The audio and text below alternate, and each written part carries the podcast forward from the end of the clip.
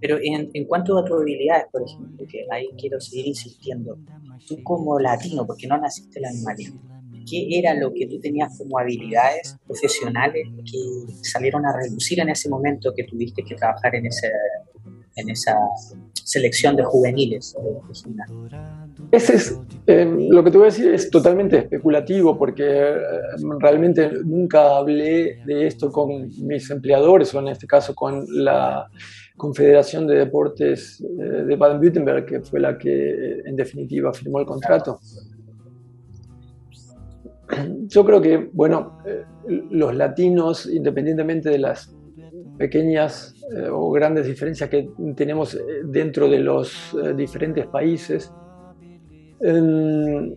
tenemos un caudal, una base de, pasión bastante em, no filtrada. O sea, cuando nosotros, cuando algo a nosotros nos, entusiasma, lo mostramos abiertamente. Y cuando uno está apasionado en el deporte, eh, eso hace que muestres un entusiasmo que quizás en países más nórdicos esté más tapado por, bueno, cómo hay que comportarse, que hay que ser más formal, que hay que ser más serio, que hay que ser, no sé, más objetivo, etc. Y a nosotros, un poco, por el, tipo de cultura que tenemos, no nos importa demasiado ser formales, serios, correctos. Nosotros vamos para adelante. Y, y eso, en un sistema que es competitivo, también puede ser, evidentemente, una plusvalía, ¿no? Alguien que quiere, quiere, quiere y tira para adelante y que es humanamente em, acercable. O sea, te puedes acercar a él sin que haya una diferencia eh, tan grande. Un ejemplo que quizás es anecdótico, pero que tiene para mí eh, un gran carácter probatorio de lo que te estoy diciendo es aquí a los entrenadores de alto rendimiento no se los tutea, se los trata de usted. Y para mí siempre fue una cosa, ¿cómo me van a tratar de usted mis gimnastas? ¿no? Y, es algo que a mis colegas, los entrenadores federales de otras regiones, siempre le parecía medio extraño. Uy, a este lo tutean, ¿por qué? Y a, y a mí no. Inclusive cuando tuve la gran suerte y el gran honor de trabajar como entrenador nacional de las infantos juveniles, eh, también, a pesar de que ya había más distancia de edad, las chicas eran de la mm, U, 13 o sea, eh, debajo de 13 años. Em, yo ya era más grande. Yo lo primero que dije cuando me puse ahí, cuando me dieron, digamos, el mando, me presentaron, bueno, este es el doctor Bessi, y él va a ser el entrenador ahora de ustedes. Yo me presenté y dije, yo soy Flavio. Y, todos se quedaron también como medio duros. ¿Cómo? El entrenador nacional, ¿no? que fue presentado ahora formalmente, dice que él es Flavio delante de las chicas. Y, y bueno, eso creo que, en definitiva, si uno sabe manejar más o menos bien el equilibrio entre autoridad y amistad o, cercanía es positivo. Porque es mucho más difícil contarle a tu entrenador lo que te pasa, qué miedos tenés, cuáles son los temas que te mantienen ocupado día y noche, si lo tratas de usted. Es como que la distancia es mucho mayor, ¿no? Simplemente por una cuestión lingüística.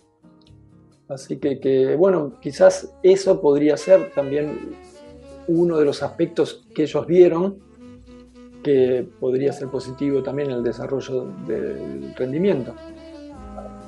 Perfecto, se me viene a la mente ahora en este momento, ¿notan que eres latino con el acento en, Alemania o ya pasas por alemán con el idioma? No, sí. Nativo ya.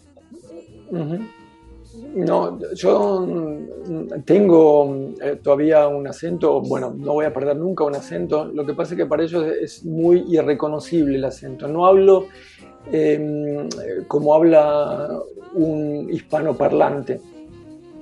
Eh, por eso tienen dificultades, o sea, eso se dan cuenta, hay algo raro en la forma en, cómo hablo, eh, pero lo que los, descoloca, lo que los descoloca un poco es que no pueden localizar qué, qué es lo que es exactamente y los descoloca también que mi vocabulario es muy, muy amplio. A veces pienso cuando hablo con mis amigos que es más amplio que el vocabulario de, de los alemanes mismos, por lo menos del que utilizan ellos. ¿no?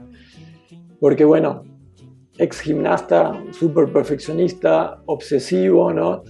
Ya hacía cinco años que estaba acá y todavía seguía estudiando con mis tarjetitas, eh, palabritas, para poder utilizar un lenguaje más florido, más amplio, más preciso, ya que el alemán te da muchas posibilidades de ser preciso en lo que decís.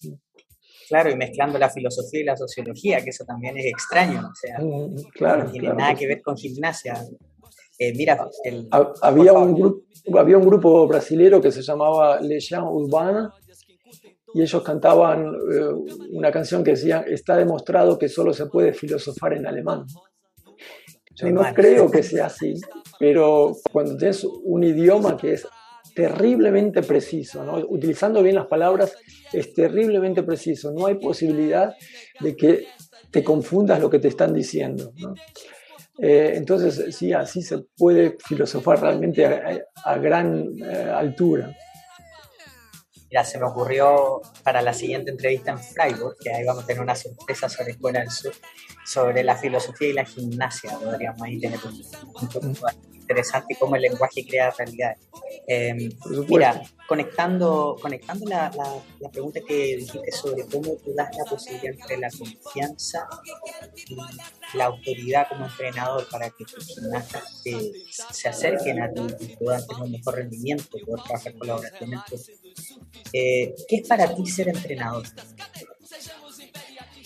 Bueno, es multifacético, evidentemente, ¿no? Em, entrenador es en definitiva un mentor, un coach que mm, trata de sacar o de ayudarte a sacar lo mejor que tenés adentro de vos en un determinado ámbito, en nuestro caso, en, la gimnasia. Considerándolo de un modo más amplio, recién hablamos de filosofía y de ideología, evidentemente no solamente a nivel gimnástico, sino también a nivel humano.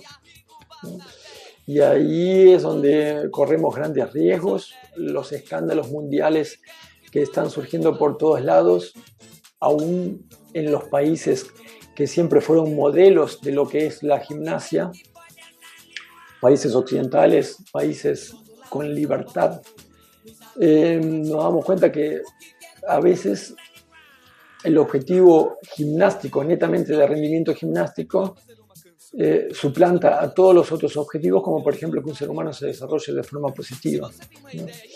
Y es por eso que también creo que los entrenadores tienen que tener una emocionalidad y un sentimiento, un afecto para con sus gimnastas alto. Porque vos como papá también querés que tus hijos se desarrollen bien, también querés que les vaya bien en la escuela, que hagan las cosas bien que, lo, que están haciendo. Pero no superpones, no, eh, digamos, eh, subordinás todas esas cosas em, si sabes que el bienestar del chico está mal. O han dicho al, revés, no subordinas el bienestar de tus hijos a esos rendimientos. Y lo mismo tendría que suceder en un ámbito deportivo. O sea, estamos hablando de un desarrollo holístico de la persona, no solamente de si sabe hacer un doble o no. No, porque no tiene sentido una maquinita que sale a hacer un doble, pero que está destruida cuando deja de hacer gimnasia que no sirve para nada porque eh, tiene fobias, tiene miedos, tiene frustraciones, eh, se siente, tiene una autoestima baja, etc. ¿no?